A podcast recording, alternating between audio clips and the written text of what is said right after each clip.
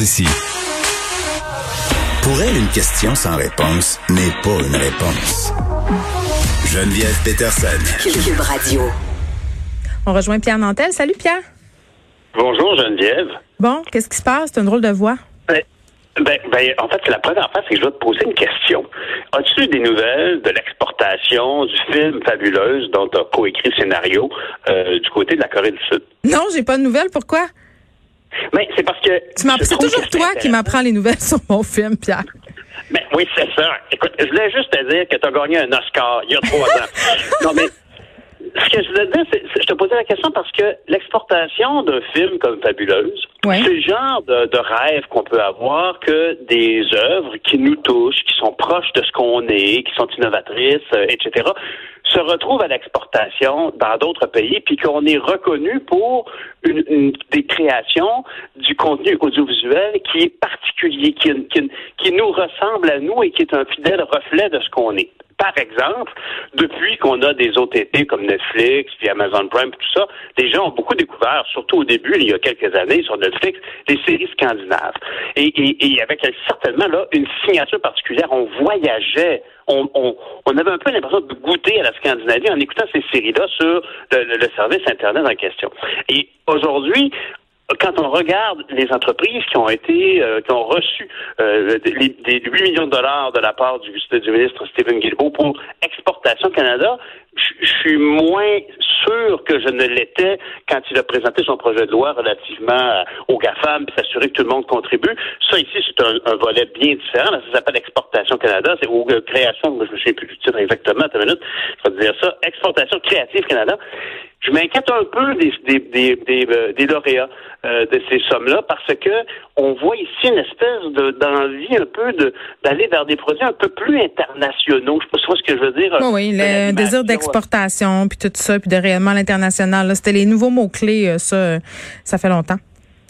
Ben, c'est ça, puis je, je, je- trouve dommage que le Québec, tu sais, on est tellement bon en production, on a tellement fait une télévision particulière que ça serait dommage que on favorise à l'exportation des concepts un peu stérilisés, alors qu'on pourrait, par exemple, avoir une approche comme les Scandinaves l'ont eu, puis qui ont mis de l'avant leur une production qui leur ressemblait, tu sais, puis que je pense que je, on s'en est déjà parlé euh, quand Robert Lepage disait il y a deux façons d'aller faire du contenu qui va avoir une portée internationale, soit le lessiver pour qu'il porte, qu'il ne donne pas une impression trop euh, intime à un pays que les gens connaissent pas, ou au contraire aller dans l'émotion intégrale, dans l'universalité de ce qui du ressenti de l'émotion. Fait que c'est, c'est dans cette optique-là que je, je, je, je me, me gratte un peu la tête devant euh, les lauréats euh, du programme d'exportation Canada. Ceci dit, j'entends déjà M. Guilbeault qui, qui, qui entend cette entrevue-là puis fait bon, il y a encore un point de vue. Euh, rappelons-nous que j'étais très heureux de ce qu'il avait présenté la dernière fois au niveau de, au niveau de son projet de loi pour essayer de, d'amener les, les, les GAFAM, euh, tous les grands joueurs Internet dans le système canadien pour qu'ils soient chapeautés par des licences que le CRTC leur allait leur octroyer pour s'assurer qu'ils contribuent à la création de nos histoires. C'est ça qui nous différencie. Moi, je trouve ça fantastique. Ceci dit, euh, encore hier, M. Guilbeault a évoqué qu'il allait joindre euh, un effort de groupe avec l'Europe pour dompter les GAFAM, tant sur leur contenu que, et là, c'est, j'ai adoré qu'il utilise l'expression, hein, le, le- le congé, le TPS que touche Netflix, n'a aucun sens. Ça n'a aucun sens. Mais ça, c'est pas Et, encore, euh, euh, on on n'est pas encore rendu justement à pousser euh, notre action jusque-là parce que forcer ces GAFAM-là à investir euh, euh, dans les zones géo- géographiques pardon, où ils diffusent leur contenu, c'est un premier pas, mais le reste, c'est vraiment de les forcer à payer des taxes. D'ailleurs, plusieurs pays le font. Pourquoi nous, on attend encore? Ben, c'est-à-dire que si on nuance ça, tu sais, ça me fait plaisir, c'est mon sujet Mais préféré. je sais, je sais. Non, mais, non, mais le, le- mon sujet préféré, dans mes sujets préférés, c'est Mhm. comme ma voiture préférée et mon tableau de bord préféré ou ma boîte à gants préférée, c'est la fameuse taxe Netflix. Mhm. Ça, là, ça n'a jamais existé. La taxe Netflix, c'était en gros, c'était le congé de toute obligation qu'on laissait à ces joueurs internationaux. Aujourd'hui, on peut subtiliser ça. La première affaire, c'est ce que M. Guilbeault arrive à dire aujourd'hui, c'est on va s'assurer qu'ils vont, un, prendre, diffuser du contenu canadien, deux, le financer, comme tous les diffuseurs le font, comme TVA ou Radio-Québec ou Télé-Québec, pas Radio-Québec, Télé-Québec ou Radio-Canada, tous ces joueurs-là qui acquérissent du contenu et, qui le diffusent. On voit nos histoires, puis on, s'arrange pour produire nos histoires. C'est les deux premiers points. L'autre point, évidemment, c'est le fait qu'il n'y avait pas de TPS sur Netflix, c'est une hérésie. Puis le quatrième point, c'est ils vont-tu payer leurs maudits impôts, comprends-tu? Dans le sens que si... ils trouvent toujours plein de stratagèmes pour pas le faire.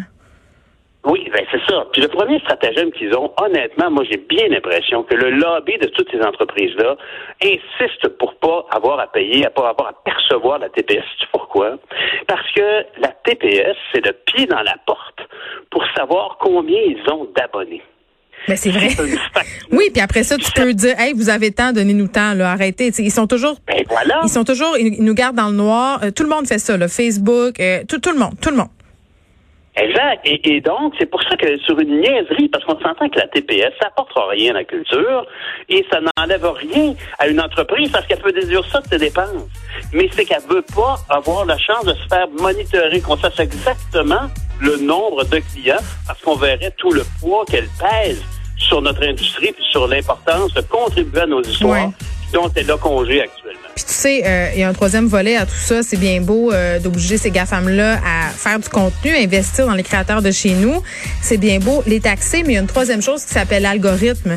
Quand l'algorithme euh, ne tient pas compte de l'aspect géographique, là, on peut pas aller chercher le contenu qui est fait chez nous. Donc c'est un peu du contenu. Je suis content de t'entendre. Non, mais c'est vrai parce que non, mais elle a raison parce que c'est bien beau investir de l'argent si on n'est pas capable de trouver ce contenu-là. Ben eux, ils ont investi de l'argent pour se donner bonne conscience, puis nous, ben